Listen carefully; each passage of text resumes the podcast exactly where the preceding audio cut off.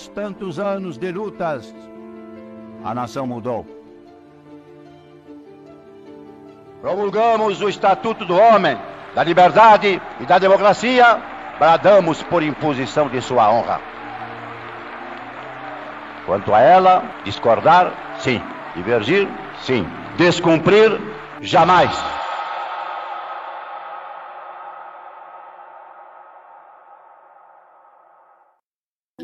Aí, começando mais uma live do Conde aqui. Saudações democráticas a todos vocês. Sejam todos muito bem-vindos. Uh, essa é a campanha do STF, né? Democracia inabalada. E vamos nessa luta. A gente sabe que é, foi abalada, né? Foi abalada, mas a gente está aqui para responder a tudo isso. Olha, gente, muito feliz aqui hoje. Quero começar aqui agradecendo a presença de vocês. Estamos ao vivo pela TV 247, pela TVT de São Paulo e demais retransmissoras aqui da nossa gloriosa Live do Conde. Gloriosa e tradicional live, a live mais tradicional do Brasil. Né? Da esquerda, pelo menos, né? Pelo menos de uma certa esquerda, é a live tradicional, solo, né? Em que nós estamos aqui. Não, na verdade, não é solo, porque vocês fazem parte é, é, completamente do discurso que por aqui se desenrola. Daqui a pouco eu vou passar no bate-papo, tem muitas mensagens bonitas, bacanas aqui para mim. É, e vamos lá, eu recebi pics tão, tão, pics tão bonitos, com mensagem. Olha, gente, ficou. Adorei, viu? Deixa eu colocar aqui na tela para vocês aqui o meu Pix. Meu, Pix é aquele que dura, sabe? Pix, aquela coisa de gatinho, né? Você chama o gatinho assim, Pix. Aqui o Pix do Conde, né? Que você faz assim pro gatinho.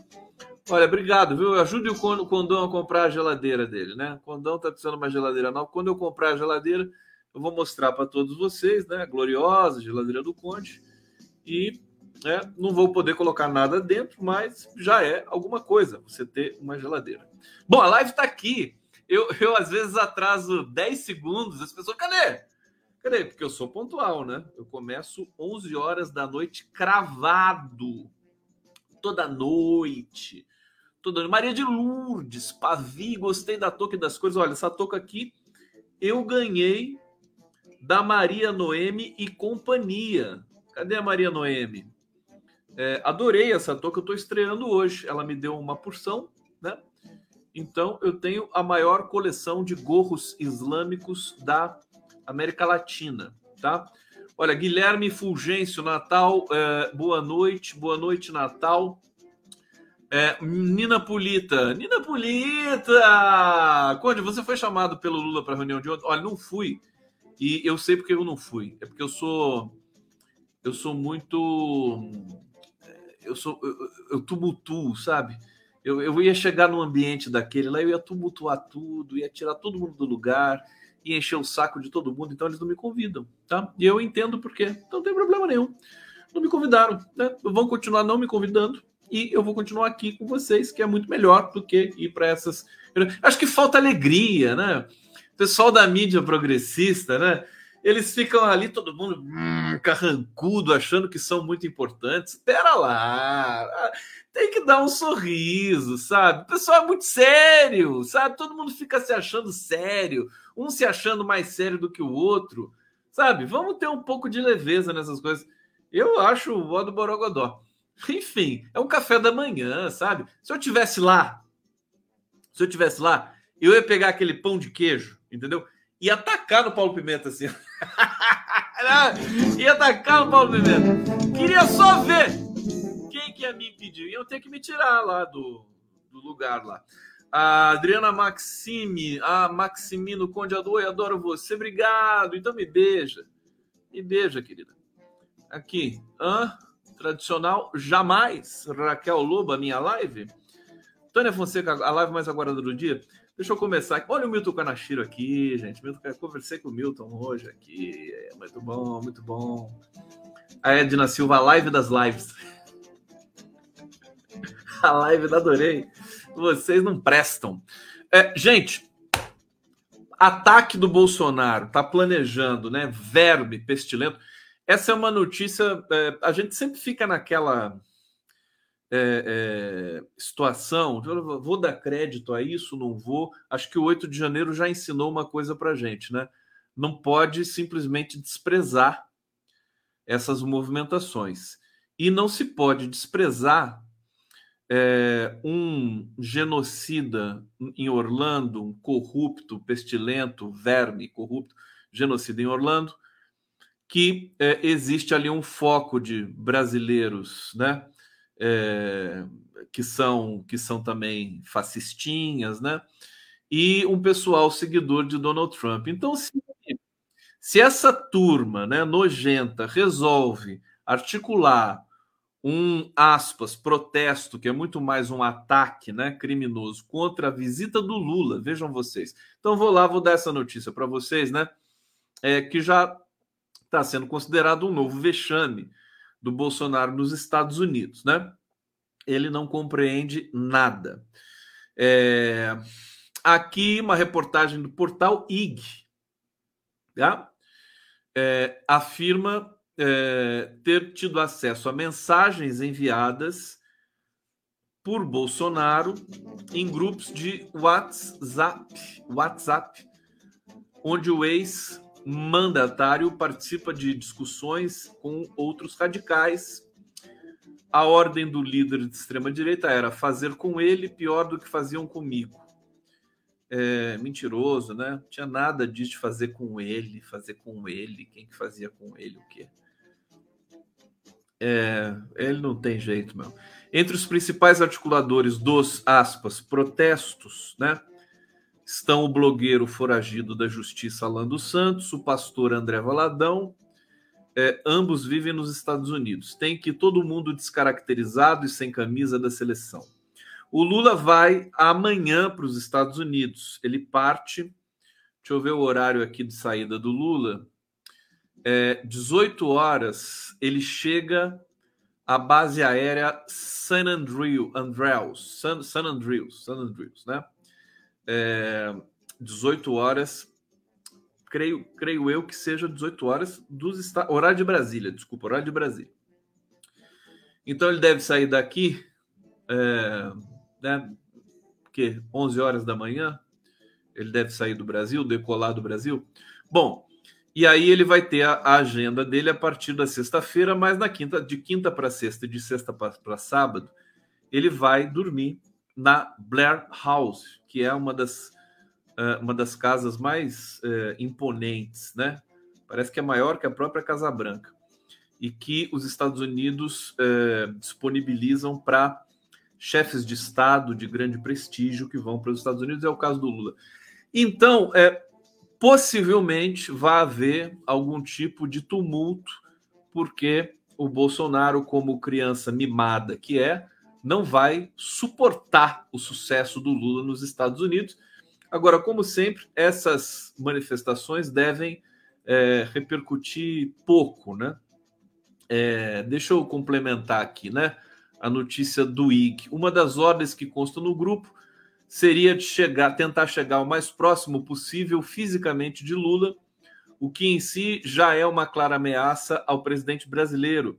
Bolsonaro quer vídeos feitos a curta distância com insultos e ataques ao petista para que, por meio de disparos em massa nas redes, crie uma narrativa para seus fanáticos adeptos de que Lula não pode sequer sair na rua no exterior, enquanto ele passeia livremente comendo frango frito, né? solitário e esquecido pela Flórida. É, é, que a gente lamenta profundamente, esperamos que a segurança esteja muito atenta a tudo isso, né? É, porque na verdade o Lula está indo para se encontrar com o Biden amanhã, vai ser uma das é, vai ser um dos eventos mais importantes da história, né? Do tempo presente. São o Lula, o maior líder do mundo do ponto de vista da sua história, da sua legitimidade, do que ele representa de combate à desigualdade, da luta pela paz, né? da, do multilateralismo. O Lula representa tudo isso, né? A coragem, a ousadia de se construir uma liderança do Sul, né? É, e o Biden, né, mesmo enfraquecido, impopular, é o presidente da maior economia né, do mundo junto com a China. Né? Não dá nem para colocar parâmetros diferentes. Então, é, é, é um encontro para lá de importante. O mundo passa por turbulências de, eh, de intensidade. Ah, creio eu que o Lula vai tentar convencer o Biden. Muito se discute quem vai convencer quem do quê, né? Será que o Biden vai é, é, convencer o Lula de alguma coisa? Vai propor alguma coisa para o Lula? Vai pedir para o Brasil exportar armas para a Ucrânia? O Lula não vai aceitar. Eu acho que se o Biden estiver bem informado, ele nem propõe esse tipo de coisa, né? É, mas é, eu, eu, eu, creio que o Biden está um pouco cansado. Ontem ele fez aquele discurso tradicional de prestação de contas dos presidentes estadunidenses, né? Todo ano faz, fazem um discurso de prestação de contas, e esse do Biden é um discurso histórico, muito aguardado. E esse, é, o Biden falou mais do mesmo, falou né, criticou a China sem, sem ir com muita sede ao pote também, porque ele tem um pouco de medo da China, né? Na verdade, os Estados Unidos têm um pouco de medo da China. Então, é, esse essa fala do, do, do, Biden, ele tem um estilo diferente. Eu acho que ele está um pouquinho cansado. E o Lula está com disposição de, de é, tesão de 20, tá palavroso, né? O Lula não para de, de falar ele tumultua com muita precisão a cena política brasileira. Ah, esse episódio com o Banco Central é emblemático, né? O Lula ganhando espaço, irritando as elites, mas ele pode fazer isso, né? Acho que é, inclusive, porque sabe qual é que é o detalhe? O Lula em 2003, por exemplo, o Lula era um, era um jovenzinho, né? Tinha 56 anos, né? Em 2003, salvo engano, acho que é 56 anos, né? o Lula tinha muita coisa pela frente. Agora não é mais assim. O Lula quer urgência. Então ele não vai ficar perdendo tempo com o Roberto Campos Neto do Banco Central. Ele vai partir para cima mesmo. Vai dar essa senha. E, e, ninguém vai impedir o Lula de fazer isso. Ele é o presidente eleito. É, o, o, Roberto Campos Neto, é, já que o Banco Central é independente, ele que se defenda, não tem problema fazer o debate, é o debate público, transparente, ele que responda né, às, às inquietudes aí que vão é, aparecendo nesse momento do Brasil. Deixa eu ler aqui o superchat da Terezinha, deixa eu ver se eu consigo colocar na tela, e aí eu vou fazendo a resenha para vocês. Terezinha Braga de Moraes, o depósito de Estado e o Departamento de Estado, acho que vocês estão, você está falando, né? E a CIA são responsáveis pela segurança de Lula e sua comitiva. O governo americano deveria, deveria ameaçar o Bozo e seus fascistas. Vamos ver. Eu acho que eu estou sentindo que essa visita vai vai ter é, vai ser muito importante, vai ser histórica e possivelmente a gente vai ter algum tipo de distúrbio é, que não vai né, levar a risco a segurança do Lula nem nada disso, mas certamente a gente vai ter esse distúrbio, porque o Bolsonaro é, é, é esse cara que fica é, conspirando o tempo todo, né?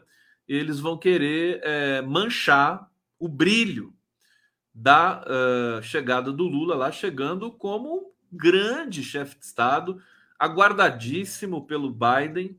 O Biden quer muito mais conversar com o Lula do que o contrário, né? Por tudo que nós lemos aí nesses últimos tempos. A, a Terezinha está dizendo aqui, né? Quis dizer Departamento do Estado. Foi o corretor, né, Terezinha? Depósito de Estado, não, né? É, tá lido aqui. Deixa eu seguir então aqui na resenha para vocês. É, fica o alerta, né, para a segurança brasileira. A, quem faz a segurança do Lula vai ser Departamento de Estado americano, né, o governo estadunidense. Agora, o Lula leva a sua segurança pessoal para lá também, né? E tem todo o cerimonial, os caminhos, né? que, que vai ser feito ali para. E eu creio que, uma vez que os dois países e os dois presidentes de turno, Biden e Lula, são os uh, aqueles que esmagaram os presidentes anteriores nazifascistas, né? Eles são visados por isso. Então, creio eu que a segurança vai estar reforçada também em função desse da necessidade desse protocolo. Vamos lá comigo? Deixa eu ver se eu leio comentários aqui de vocês. Comentários tão fofos, tão bonitos aqui no começo da live. Deixa eu ver o que, que você. Quê? O quê? Olha lá, Eliane Teixeira está dizendo aqui que ele vai aprontar. Né? A Valéria Pulga lá só tem louco. Lá aonde? Nos Estados Unidos? No Brasil só tem gente é, fofa, né? Não é assim também. É, deixa eu ver o que vocês estão falando aqui. Olha, muita gente comentando. Pestilento, Edith Teixeira dizendo pestilento. Clarinha Barros. Quem não fala inglês é o Bolsonaro, que nem fala português direito. Né? Ana Elisa Morelli. Lula fala a linguagem do amor e da democracia. Ele arrasa. É, vai ser bonito, vai ser bonito. E eu acho que assim, a coletiva e a fala dos dois presidentes, né? Juntos, pode ser uma sinalização. Eu, o, o Lula é esse cara eu me lembro, o ano passado, o, o Carlos Lupe, presidente do PDT, falar nisso. Alguém viu o Ciro Gomes por aí? O Ciro Gomes. Ciro Gomes. ele foi para Paris de novo? Pois é, né? Mas nem entrevista ele tá dando. Curioso para saber como é que tá o Ciro, né? ver como é que tá o humor dele. É, eu me lembro do Carlos Lupe, presidente do PDT, que está na base do governo hoje e que é, pilotava ali o PDT com a candidatura isolada do Ciro Gomes. E aí ele dizia, ele era interpelado, né? Você vai conversar com Lula? E o Carlos Lupe falava assim, né?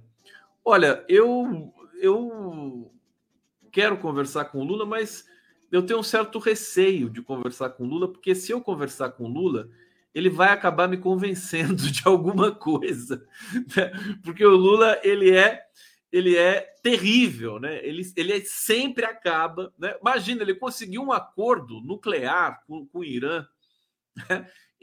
lá nos idos de quando mesmo? 2000 e quanto? 2009, né? Alguma coisa assim, acho que 2009. E sabe, o cara leva todo mundo na conversa, ele é terrível. Então eu acho que a gente vai ter é, o, é bom o Biden se cuidar, porque o Lula vai levar com muita consistência e convicção a ideia de se produzir um grupo de amigos, né, um grupo de países pela paz. Isso é poderosíssimo. O Biden vai querer acabar entrando nesse grupo, né? Aí o Lula vai falar: "Você quer entrar? Quer entrar? Então, é... fala para o Zelensky conversar com o Putin deixa o Zelensky conversar com o Putin. Porque quem não deixa o Zelensky conversar com o Putin é o Biden. São os Estados Unidos. Aliás, hoje, só, só para complementar essa informação, gente, é, tem, eu recebi um, um relato aqui, uma, uma matéria, na verdade, de um jornalista estadunidense veterano é, que já ganhou o Pulitzer. É, uma matéria que confirma que quem explodiu o Nord Stream 2, aquele gasoduto russo que passava pelo mar ali, é, não sei como é que é o nome daquele mar, pela Noruega, né? Abaixo, acho que é abaixo da Noruega, levando gás para a Alemanha, esse gasoduto foi explodido, né? Quem quer, é, ninguém soube, ninguém, né, levantou e todo mundo desconfia que foi obra dos Estados Unidos. Esse jornalista confirma isso. Isso aqui é uma bomba de precedentes, é uma bomba sem precedentes. É, deixa eu aqui ler essa matéria para vocês. É... Cadê? Vamos lá. Estou querendo que ele traduza aqui para mim, porque está em inglês. O Simon Hersh é o nome do jornalista. Como a América tirou o oleoduto Nord Stream. New York Times chamou isso de mistério, mas os Estados Unidos executaram uma operação marítima secreta que foi mantida em segredo até agora. O Simon Hest ganhou o Pulitzer, se eu não me engano, por um, pela cobertura da guerra do Vietnã. Né? Ele, ele identificou ali tortura que os americanos faziam e tudo mais. Né? Enfim, é um jornalista de grande de respeitabilidade, mas que está sendo atacado também em função desta matéria. né? Eu vou ler só um trechinho para vocês, já que eu falei dos Estados Unidos e tudo mais, né? Isso aqui é, uma, é um tema que pode pipocar aí nos próximos dias, né? Porque, tecnicamente, se se, se confirma que os Estados Unidos é, é, sabotaram esse gasoduto, é declaração de guerra à Rússia, né? Eu acho também que a Rússia está é, fingindo que não, que não viu né, o que aconteceu. A Rússia também tem serviço de inteligência e deveria saber né, o que aconteceu ali. Bom, o Centro de Mergulho e Salvamento da Marinha dos Estados Unidos pode ser encontrado em um local tão obscuro quanto seu nome, é, no que era antes uma estrada rural da zona rural da cidade do Panamá, uma cidade turística. Aqui é o começo da matéria do, do jornalista Simon Hersh. Ele vai saboar bastante até chegar no ponto. Deixa eu ver se eu localizo aqui. Em junho passado, os mergulhadores da Marinha, operando sob a cobertura de um exercício da OTAN, amplamente divulgado no meio do verão, conhecido como Baltops 22, plantaram os explosivos acionados remotamente que, três meses depois, destruíram três dos quatro, quatro oleodutos Nord Stream, de acordo com uma fonte com conhecimento direto do planejamento operacional. Dois dos gasodutos, conhecidos coletivamente como Nord Stream 1, vinham fornecendo à Alemanha e grande parte da Europa Ocidental gás natural russo barato por mais de uma década. Um segundo par de oleodutos, chamado Nord Stream 2, foi construído, mas ainda não estava operacional. Agora, com as tropas russas se concentrando na fronteira ucraniana e a guerra mais sangrenta da Europa desde 1945, é, o presidente Joseph Biden, é, o Joe Biden, viu os oleodutos como um veículo para Vladimir Putin transformar o gás natural em armas para suas ambições políticas e territoriais. Estou achando que esse aqui foi publicado 14 horas atrás, mas tem, acho que tem alguns probleminhas de tradução aqui, né? É, sobretudo no tempo verbal que o Google não consegue traduzir tão bem. Mas assim, só para situar vocês, que esse encontro do Lula com o Biden, o Biden tem muita batata assando, tem muita acusação contra ele, né? Sobretudo nessa questão da Ucrânia. O Lula é muito político, muito polido, né? Nesse sentido, ele vai ser cuidadoso, ele vai ser direto, mas vai ser cuidadoso, não vai sair acusando o Joe Biden, que nem ele está fazendo com o Roberto Campos, né? Você imagina ele falando, você sabotou a guerra da Ucrânia. Não vai fazer isso com o Joe Biden. É, mas ele vai, vai dizer: olha, nós não podemos mais ter essa guerra e é preciso ter essa responsabilidade. Ele vai levar uma nova lógica para a Casa Branca e resta saber se o Joe Biden vai ter né, é, condições de absorver alguma coisa que o Lula vai dizer para ele. Ele vai prestar muita atenção no Lula, porque ele precisa do Lula. O Lula pode ser o fiel da balança para o Joe Biden se reeleger em é, da quando que ele vai ter eleição nos Estados Unidos? O ano que vem, né? Ano que vem tem eleições ali. É, porque veja, não é não é, é, é aposta muito alta da minha parte, porque o Lula ajudou o Macron a se reeleger. O Lula ajudou o Alberto Fernandes a se reeleger. O Lula foi importante para a eleição do Boric o Lula é importante, foi importante para a eleição da prefeita de Paris. Ele é uma espécie de cabo eleitoral global, né? pelo que ele representa. Ainda mais agora turbinado depois de sair de uma prisão política, né? na qual ele sempre afirmou, em matérias e mais matérias, nos jornais mais importantes do mundo, fizeram esses, publicaram esses relatos da injustiça que foi cometida com o Lula, portanto, ele fica mais forte ainda. Então, o Biden ele precisa de todo o apoio possível que ele tiver na cena internacional. Olha, o Lula vai chegar nos Estados Unidos, o primeiro encontro dele é com Bernie Sanders, que é do Partido Democrata. O Bernie Sanders vai até a Blair House para se encontrar com o Lula. Olha o prestígio desse cara, olha o prestígio do Lula, gente. Né? Ao meio-dia e meia na sexta-feira. É, nós certamente teremos imagens desse encontro aqui nas nossas mídias. É, uma hora e quinze né, nos Estados Unidos, é, hora, horário de Brasília, o Lula vai se encontrar com deputados e deputadas do Partido Democratas, do Partido Democrata, que também vão a Blair House ao encontro do Lula. Olha o prestígio. de Luiz Inácio. Às 14 horas, ele vai se encontrar com representantes da Federação Americana de Trabalho e Congresso de Organizações Industriais. Aí, é, fazendo valer a sua tradição, né? Como ele é conhecido no mundo inteiro, o Lula também, pelo, pelo, pelo seu é, passado, né? Pela sua história presente também de sindicalista e de, de quem defende os direitos dos trabalhadores, né? É, e, finalmente, às cinco e meia da tarde, né? Horário de Brasília, amanhã, amanhã não, na sexta-feira, dia 10, ele vai se encontrar com o Joe Biden na Casa Branca. Aí o Joe Biden não vai na Blair House também, que daí é muita colher de chá, né? Não dá. Bom, aí o Lula vai na Casa Branca. No sábado depois vai ter uma vai ter uma uma festa, né? Eles vão todos, né, pular festa fantasia, né? O Lula tá levando a fantasia dele de é, canguru, né? E a Janja também vai do lado, de coelhinha. Não, tô brincando, tô brincando, não vai ter nada disso.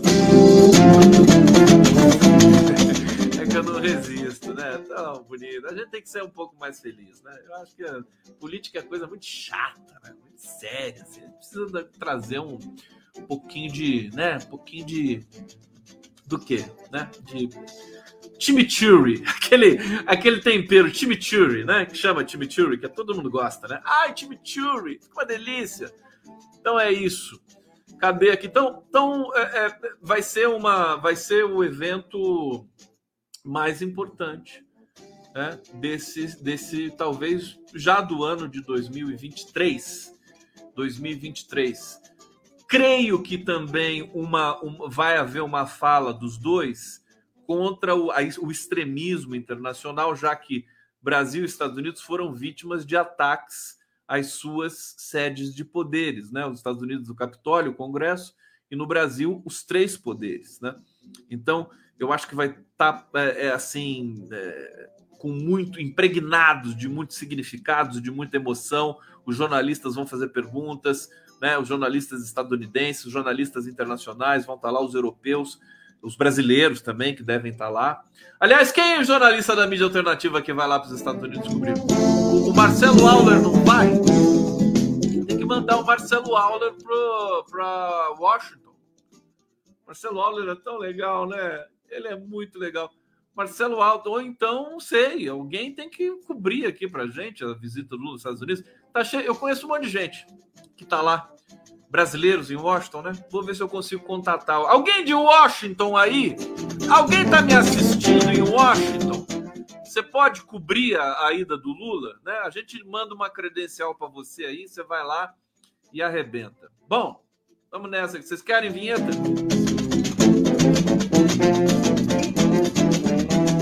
Olha o Pix do Condão aí, Manda Pix no para comprar geladeira. Manda aí para mim, tá aqui, não custa nada. Custa sim, custa dois reais, três reais, cinco reais, né? É só isso, tá aqui. Deixa eu ver se tem um, um, um feijão puro aqui para vocês, para vocês ficarem relaxados, né? Toma aqui então para vocês aqui, feijão puro. Parece que o Lula vai fazer feijão puro lá nos Estados Unidos. A gente come só feijão puro, feijão puro, feijão puro, feijão puro, feijão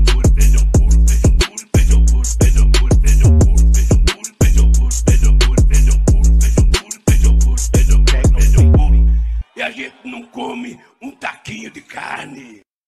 É, o pessoal delira com feijão puro, né? Que coisa! Como é que a gente explica esse tipo de coisa, né? Bom, tá lá, o Pix do Condão é Conde Gustavo arroba Yahoo yahoo.com.br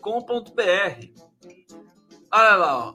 Tá aqui, Conde Gustavo arroba yahoo.com.br eu recebi mensagem assim: puxa, Conde, finalmente, depois de cinco anos, querendo colaborar com você, você finalmente disponibilizou uma via de acesso para a gente. Tá aí o Pix do Condão, alegria no coração.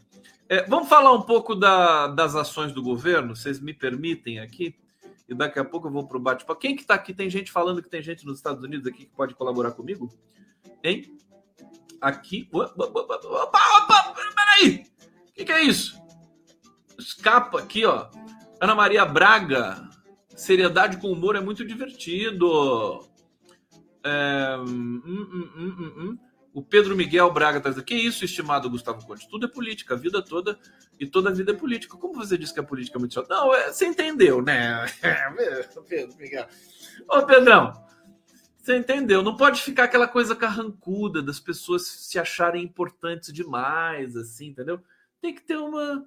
Tem que ter um. Né, uma, uma maleabilidade, né? Uma brincadeira, assim, inteligente, né? É, nem de longe, né? Que combata o preconceito em vez de reforçar qualquer tipo de preconceito, né? Renato Trigueiro, quem bolou isso é muito criativo. KKK deve estar falando aí do feijão puro. É, Alice Pinto Ailon, onde a Heloísa Vilela está nos Estados Unidos. Mas a Heloísa Vilela trabalha para a CNN, né? Será que ela vai querer fazer um frila comigo? A, a Vilela? Quem tem o telefone da Heloísa Vilela aí? Hã? Deixa eu ver. O Jonas Júnior está falando, o 247 já tem, Conde, o correspondente. Aliás, gatíssimo. Quem que é o correspondente do 247? É, bom, deixa eu trazer aqui a informação do Yanomami, importante para vocês. Governo dá início a operações para desmontar garimpo na terra Yanomami.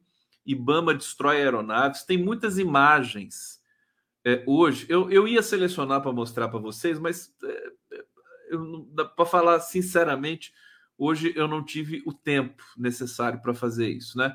Eu vou terminar a live de hoje com um clipe feito pelo, pelo governo federal, é, magnífico, né? Sobre democracia, enfim, sobre a retomada do futuro do Brasil. É, é um clipe magnífico que mostra as imagens da depredação e da restauração dos três poderes, né? Então tá aqui já no jeitinho para a gente terminar em grande estilo. Eu ia colocar no começo, mas como eu sei que vocês ficam ávidos para o noticiário, para a gente celebrar e tudo mais, eu deixei ele para o final, né? Bom, a gente tem muitas imagens já de, de aviões sendo destruídos, de tratores sendo explodidos, implodidos. É uma sequência muito forte. É, é, pessoas que estão. Os garimpeiros todos estão fugindo, e acabou virando. Tal é o desespero dos garimpeiros para fugir do território Yanomami, dada a autoridade do novo governo brasileiro, né?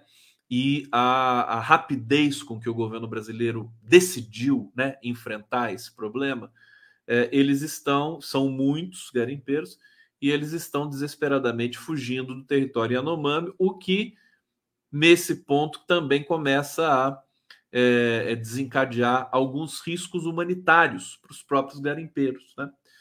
É, aqui, o governo Lula deu início às operações para desmontar o garimpo ilegal na terra indígena Yanomami e retirar os 20 mil garimpeiros que invadiram o território ao longo dos últimos anos. O início das operações coube ao IBAMA, é, com suporte da FUNAI e da Força Nacional de Segurança Pública. Agentes do IBAMA estiveram na terra indígena na segunda-feira e na terça-feira. Eles destruíram um helicóptero, um avião, um trator e estruturas que garantiam a logística de uma área de garimpo.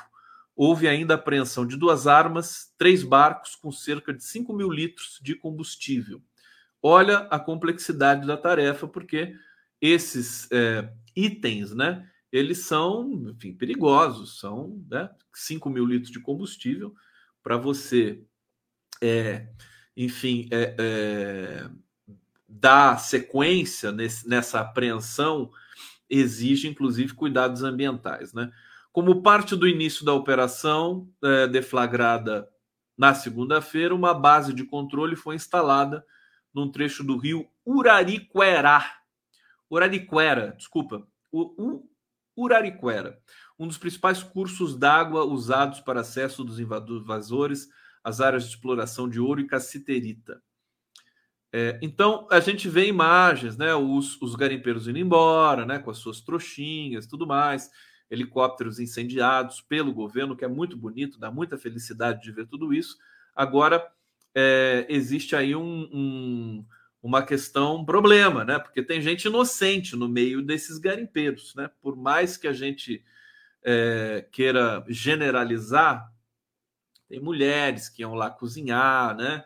pessoas que eram praticamente sequestradas, aliciadas, né, para participar desse, uh, dessa, desse crime né, coletivo que é o garimpo ilegal nas terras Yanomami. É, tem a preocupação de não prejudicar inocentes.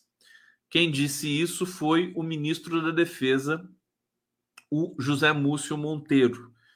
É, vamos pegar uma aspa aqui do Zé Múcio para vocês saberem. Né? Ao ser questionado sobre o papel das Forças Armadas em futuras ações de retirada de invasores e sobre o tratamento que será dispensado a garimpeiros em fuga, o ministro afirmou: essa é uma questão da justiça, evidentemente nós temos a preocupação de não prejudicar inocentes. Né? Múcio e outros ministros do governo Lula, além dos comandantes das Forças Armadas, visitaram no fim da tarde a CASAI, Casa de Saúde Indígena Yanomami, em Boa Vista, Roraima. Tá, aqui tem uma foto do Múcio do lado da é, Joênia Wapchana. Então a gente está acompanhando essa retirada ali dos garimpeiros é, e isso vai perdurar, e nós temos uma questão que extravasa o mero genocídio provocado pelo Bolsonaro ali no território Yanomami, porque é uma atividade muito, muito alastrada ali no, no estado de Roraima. Só para vocês terem uma ideia, são 70 mil garimpeiros num estado que tem 650 mil habitantes. Então a gente vai precisar de um programa muito mais ambicioso para poder é, para poder bloquear a volta desses garimpeiros para os territórios. Eles precisam de atividade, eles vão precisar de reciclagem profissional, vão, vão ter de aprender a fazer outras coisas, e isso o poder público vai ter de é, dar seguimento né? É, e, é, e, e, dar o, a, a, devida, o devido respaldo. Né? Bom, é, tem uma história aqui muito interessante, gente, é, dos, dos, dos presos, né, da, da, desses, desses terroristas, né, que foram presos e que ganharam notoriedade. É, e aqui tem alguns relatos sobre a rotina desses presos é, nas respectivas prisões, né? Então, por exemplo, eu vou ler um trechinho aqui, né? Três, três figuras ficaram muito conhecidas, né? O mecânico Antônio Cláudio Alves Ferreira, de 30 anos, que foi aquele que destruiu o relógio né, do século XVIII, é, né? Século XIX, né? É, o designer, né? Marcelo Fernandes Lima, é, de 50 anos, o funcionário de uma empresa de tempero, William da Silva, de 25 anos. É, esses outros dois, daqui a pouco eu vou lembrar aqui o que, que eles fizeram né? Um, um, o designer andou com a, a toga, né? A toga, acho que do Alexandre de Moraes, ele pegou e saiu desfilando por lá. E esse outro aqui, de 50 anos, eu não lembro o que ele fez. Bom, primeiro a ser identificado foi Ferreira, que aparece nas imagens jogando no chão do, do, do Palácio do Planalto, estilhaçado, estilhaçando o relógio de Dom, Dom João VI. É, deixa eu ver aqui. Bom, olha só a rotina desse cara. Olha, olha que dramático, né? Eu acho que isso é muito pedagógico, né? Para os bolsonaristas que eventualmente estiverem me assistindo aqui, né? Tem inclusive aqui um perfil psicológico desse, desse cidadão, né? Olha, sem amigos ou parentes próximos, em novembro ele passou a percorrer com seu Gol Branco, ano 98, os mais de 300 quilômetros que separam a cidade goiana de 113 mil habitantes, que é catalão, né, da Praça dos Três Poderes. Desde então, fincou uma bandeira do Brasil na fachada do imóvel, participou do acampamento localizado em frente ao QG do Exército e ainda colocou em seu perfil do WhatsApp uma foto de um boneco extraterrestre verde segurando uma faixa com uma mensagem inconstitucional: intervenção militar com Bolsonaro no poder, tá? Importantíssimo a gente atentar para isso, porque esse é o, o, o, digamos, o roteiro, né? Que acabou tomando conta da cabeça dessas pessoas, que são pessoas fracassadas na vida, solitárias, abandonadas, vulnerabilizadas, né? Pela própria, pelo próprio desgarramento, né? Moral, sabe-se lá de que mais natureza, né? Foi também no fim do ano que Ferreira deixou de pagar o seu aluguel de 450 reais. É, ele entregava nas mãos da proprietária até o dia 5 de cada mês. Ao assinar o contrato como inquilino, havia contado fazer bicos como pintor de carros em duas oficinas da região. É, bom, para o psiquiatra Rafael Boechat, professor da Universidade de Brasília, ainda que sem entrevistá-lo, ele disse: é possível tra traçar um perfil típico do mecânico a partir de características comportamentais. Olha só, geralmente são pessoas que envolvem grande energia e tempo no tema, nesse caso, bolsonarismo, talvez justamente por não terem outros vínculos sociais, né? São pessoas solitárias, afetivos e familiares. Eles agem com muito vigor e isso passa a fazer parte importante da vida deles, é, os fazendo depender, despender uma emoção maior é importante também destacar a atuação em bando observada nesse episódio. Componente clássico em adolescentes, eles vestem o mesmo estilo, falam a mesma frase, é, compartilham da mesma ideologia e esse feito passa a fazê-los agir da mesma forma e sem pensar. É, então, a violência do bolsonarismo, na verdade, ela extrapola aquilo que a gente percebe na superfície ela se finca na, na, na estrutura social, é, arregimentando pessoas é, solitárias, né, fracassadas, são essas pessoas que estão nesse andar de baixo, porque, evidentemente, no andar de cima você tem empresários, você tem é, fazendeiros, enfim, garimpeiros, né, gente que trabalha com esse tipo de, de, de, de atividade econômica, que tem né, simpatia por esse tipo de, é, ação e comportamento, e aí você, você estraga a estrutura social. O Brasil está passando por essa, por essa, é, é, por, por, essa tragédia. Ainda hoje, com o governo democrático, né? É, é, as pessoas perderam a noção do que é uma sociedade, não tem mais noção de nada.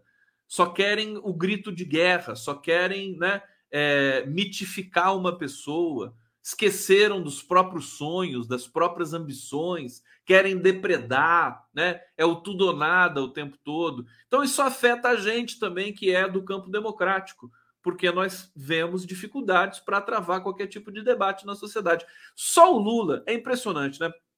A gente falou, né, durante a campanha, só o Lula para ganhar de uma figura como Bolsonaro, porque o Lula também é uma figura que tem a sua o apelo, né? essa, essa, essa sedução, esse poder de sedução, porque é um pouco enigmático, né? Tem, você tem toda essa costura, né? É um, é, é, é um líder popular também, né? Só ele para derrotar, derrotar o Bolsonaro. E mais do que isso, só ele, né? Com toda a história que lhe é peculiar, o seu comportamento, inclusive agora que está modificado, né? A gente nunca viu o Lula partindo para cima de uma instituição como o Banco Central, como ele está fazendo agora.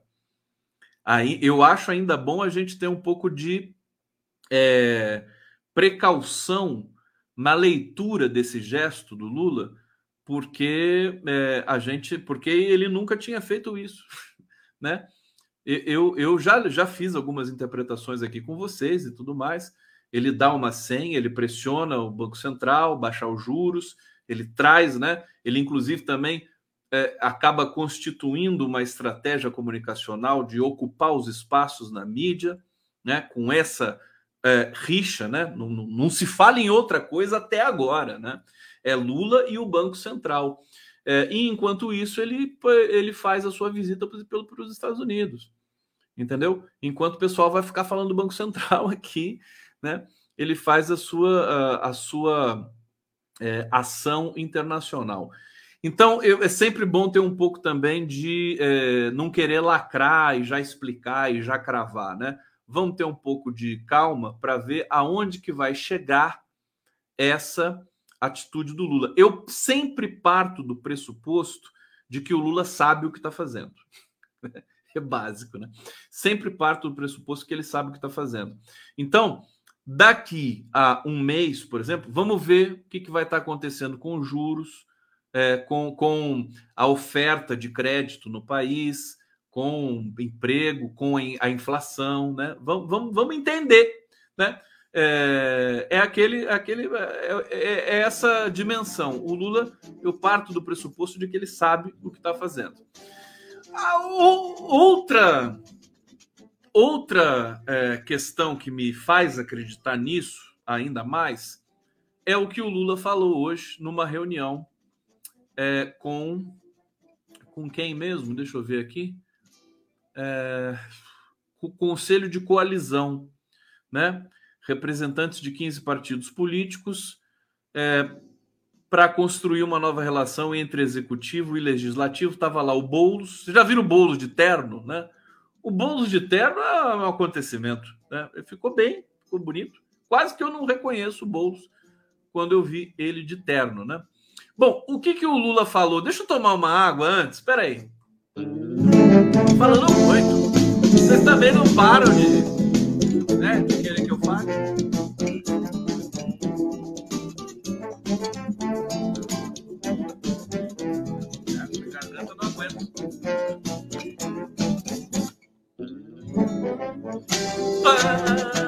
É, é isso que eu tô falando assim da política, né? É, pra, a política é uma coisa chata, tal. Claro que tudo é político, né? Não tem problema nenhum. É, mas é preciso brincar um pouquinho, né? Param, por exemplo, o Lula né, tá dando uma entrevista coletiva assim. Bom, o Banco Central, porcaria mesmo, né? Fala assim. Aí de repente ele faz assim: Param, Condão, manda um abraço para mim, alguma coisa assim. Não podia fazer isso, ia ser lindo. Aqui, Wagner Silva Vieira, conte. O momento é de. Ele tá me chamando de Conte de sacanagem, né? Tá, do Augusto Conte, o filósofo italiano. O Conte era italiano ou francês? Augusto Conte. É italiano, né? O momento é de politizar a população sobre economia referente ao BC, austeridade, austeridade fiscal e todos os mitos do liberalismo, conscientizar o povo. É isso. Você tem toda a razão. O Lula falando isso do BC, as pessoas começam a falar assim, mas o que, que, é isso, né? Que, que, que, negócio é esse? O que, é Selic? O que, é o banco? Você precisa politizar, popularizar, né? É o, é o contrário do que o, o Augusto Conte era francês, é verdade. Eu pensei italiano, mas logo depois eu saquei que era francês. É, o, o, que, que eu ia falar mesmo? Agora até esqueci. É, politizar, politizar, né?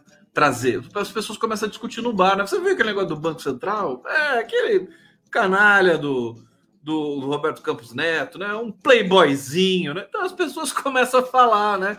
Um debate de alto nível, né? Sobre o Banco Central.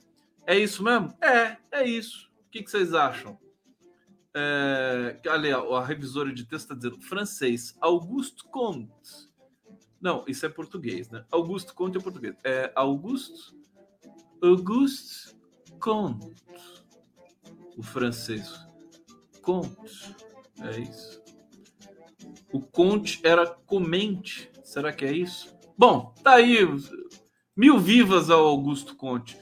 É, deixa eu trazer essa notícia aqui para vocês importante. Né? O Lula disse que não precisa pedir licença para governar. O Globo quis fazer um editorial lá, provocando o Lula, dizendo que ele tem que parar de criticar o Banco Central e começar a governar. Imagina o Lula que começou a governar antes de tomar posse. Né? É, é, enfim, é, são essas é, coisas engraçadas aí da mídia convencional que são, na verdade, um vexame, né? Mas, enfim, faz parte. É, agora, o que ele diz é muito é, forte, né? Não, não vou pedir licença para governar. Olha, eu nunca vi, e eu acompanho o Lula há muito tempo, há muito tempo, nunca vi a fala do Lula ser tão poderosa assim, né? As coisas que ele fala, todas elas é, viram irremediavelmente manchetes agora. Eu acho que existe até um rebote. Né? O, ninguém ninguém é, vivencia ileso né, a influência de um canalha como Bolsonaro, né, que dizia qualquer merda e virava manchete. Né? É, agora nós trocamos de chave, né? trocamos de plano da realidade, temos Lula.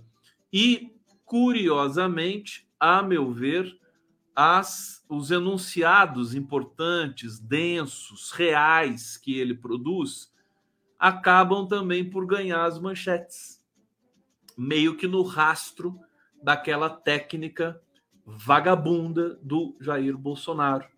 E nós temos um, um novo circuito de produção de sentido. Então, é claro que tudo que um presidente fala é relevante e acaba né, tendendo a ter destaque na mídia. Mas o caso do Lula nesses últimos tempos está sendo é, é, exagerado, a meu ver, né? Talvez até positivamente exagerado. Então, não precisa pedir licença para governar. São várias máximas que vão tomando conta aí do noticiário e vão circulando nas redes sociais. E não vamos, não vamos ter também síndrome de, de baixa autoestima, né? As pessoas é, acabaram degradando tudo que se discute nas redes sociais. Ah, o Twitter é uma merda. Ah, não sei o quê. Ah, o Instagram, só bobagem, TikTok, não sei o quê. Não vamos subestimar, né? Agora a gente tem Lula. Então agora esse anunciado político que vai para as redes, ele tem mais qualidade. Não é o enunciado completamente tresloucado, né? Canalha, fascista como o do Bolsonaro. É um enunciado que tem sentido. Então a gente está sendo, né? É, é, nesse momento presenteado com, com o retorno do sentido, o retorno da linguagem. É, e isso eu, eu acho que é, é, muito importante a gente, inclusive, ter a consciência disso. Então não vamos subestimar também, achar que as redes sociais só tem porcaria. Não, não tem. Né? Bom, em meio a uma disputa com o Banco Central, devido à taxa de juros, Lula afirmou nessa quarta-feira que não tem que pedir licença para governar e que seu objetivo é melhorar a vida da população eu vou ler aqui o trecho né, que ele é, é, falou. Confio que a economia vai voltar a crescer. A gente não tem que pedir licença para governar, a gente foi eleito para governar, a gente não tem que tentar agradar ninguém, a gente tem que agradar o povo brasileiro que acreditou num programa que nos trouxe até aqui e é esse programa que nós vamos cumprir. Né? Ele disse que o executivo trabalha para retomar obras paradas e que pretende fazer viagens semanais para inaugurações de equipamentos públicos ele está com uma disposição, com uma vitalidade é, assustadora, arrebatadora, na verdade. É, e ele está sentindo isso. Por isso que ele fica desesperado quando vê um playboyzinho, Roberto Campos Neto, bolsonarista, né, que fez campanha para o Bolsonaro, emitiu uma ata do Copom, né, subscreveu uma ata, canalha, como se o governo Lula não tivesse fazendo nada para atender essa demanda do controle fiscal, dentre outras coisas. É um governo de, de alta responsabilidade. Vamos lembrar é, o, a, o, a, dimensão perdulária do, dos, dos momentos dos últimos, do último semestre do governo Bolsonaro. Tá certo? Então, é, a gente é, tem que valorizar também algumas coisas que estão acontecendo nesse momento, sem sem querer dizer, ah, a esquerda está ganhando, não sei o que, não sei o que. Eu acho que assim, o, o a linguagem está voltando, o debate está voltando lentamente, ainda com muita mediocridade na cobertura da imprensa, mas nós temos de volta para as redes sociais, inclusive, né, uma produção mais é, interessante, mais densa de sentido público, né? de sentido é, para o nosso futuro. Deixa eu ver aqui. A gente pode contribuir para fazer com que a economia brasileira não seja o desastre previsto pelo FMI na última avaliação deles. Temos mercado interno muito grande e temos algumas coisas que países desenvolvidos já fizeram e temos que fazer, que é cuidar das cidades. Bom, Gente, esse é o Lula, tá? É, agora, não é o Lula que é, é, digamos, o elixir de todas as resoluções do mundo. Ele tem parte, considera até um naco desse é, dessa metáfora do elixir. Mas nós temos de fazer a nossa parte, né? Fazer a nossa parte aos poucos, né? Eu acho que a gente vai retomando é, o exemplo dos terroristas condenados, sofrendo por isso, né? eu acho que isso é suficiente para a gente fazer uma inflexão realmente nesse momento da história brasileira. O André Amaral Lutia está dizendo aqui: meu, meu único receio é o internacional. Se os BRICS decolam como BRICS Plus, alguém pode tentar micar como em 2016, mas vamos lá, confio. Não, a gente, né? Os, os Estados Unidos sabotaram o Brasil. A Lava Jato foi uma operação patrocinada pelos Estados Unidos. Estados Unidos espionaram Dilma Rousseff, espionaram a Petrobras, né? O Lula está indo lá. O que, que o Lula vai fazer? Vai virar as costas para os Estados Unidos? Não. Né? A gente tem de lembrar que nós também somos capazes de, é, é, aspas, de simular, né? de, de, digamos, usar o seu interlocutor no sentido político, não no sentido é, do oportunismo, mas para conquistar um bem maior, para conquistar uma um, um, ganhar um espaço internacional no debate, por exemplo, para constru, construir a paz. Né? Chegou mais um super chat aqui, deixa eu ver se eu consigo colocar na tela. Sônia Murta. Obrigado, Sônia Murta. Ô, gente, vou ficando por aqui, deixando um beijo para vocês e pedindo para vocês fiquem aqui. Eu vou, eu vou passar agora para vocês o clipe é, que foi é, publicado hoje. Deve ser coisa do Stuttgart eu não, eu não vi assinatura, mas deve ser do Stuttgart. Então, é, é, bonito, hein? É bem bonito. Vamos assistir juntos aqui. É, e eu deixo um grande beijo para vocês. Né? Amanhã estaremos juntos de novo. Vamos lá agora com vocês o clipe é, A Democracia que Resiste nesse país. Vamos ver.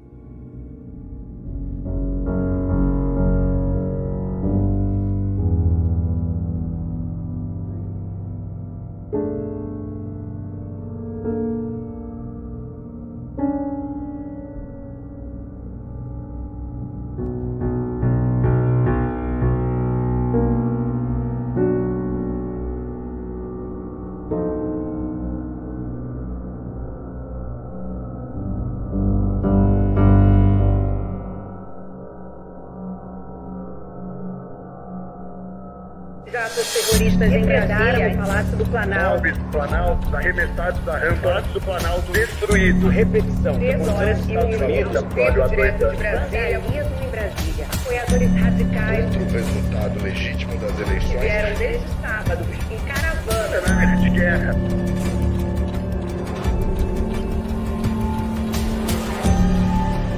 Todas essas pessoas que fizeram isso serão encontradas e serão punidas. Aqui ninguém nunca mais ouse com a bandeira nacional nas costas, se fingirem de nacionalistas, façam o que eles fizeram hoje.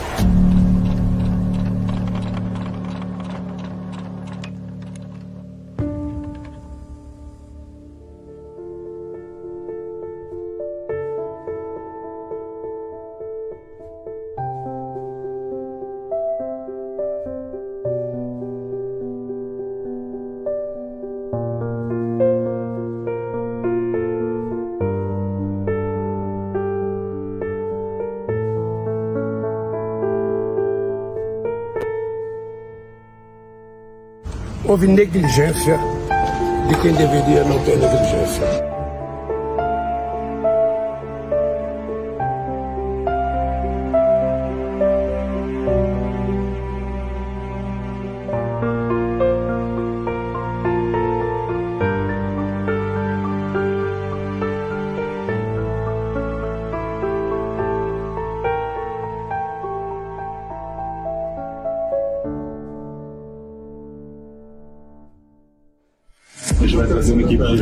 150 peritos por cá, patroscopistas, tem delegados aqui também.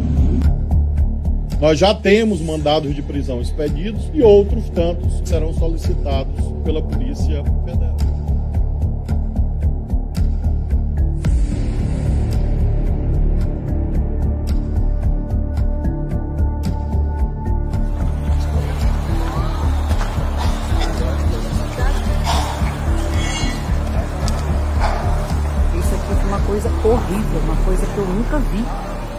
Vida inteira. Tenho que 20 anos aqui, eu nunca vi um negócio desse. Muito triste. Então isso dói demais pra gente.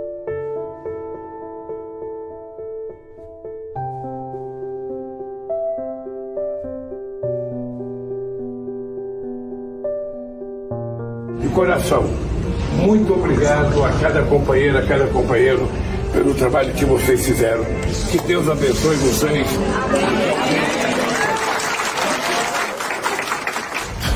Nós não vamos permitir que a democracia escape das nossas mãos. Foi feita a intervenção e começamos a colocar ordem na casa. Tem quase 1.500 pessoas presas. E vamos chegar a quem financiou. Essas pessoas foram detidas. A gente observou que eles estavam algemados dentro cerca de 1.500 pessoas. A prisão determinada pelo STF. As instituições irão os responsáveis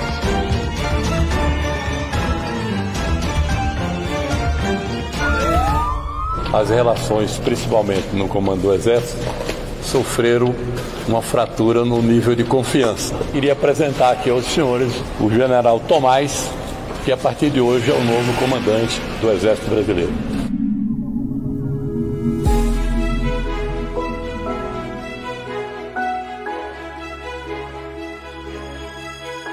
Sociedade brasileira ela está precisando de um pouco de paz. Eu quero reconstruir o direito das pessoas viverem, sabe, com tranquilidade. É para isso que eu ganhei as eleições, para recuperar o processo civilizatório desse país.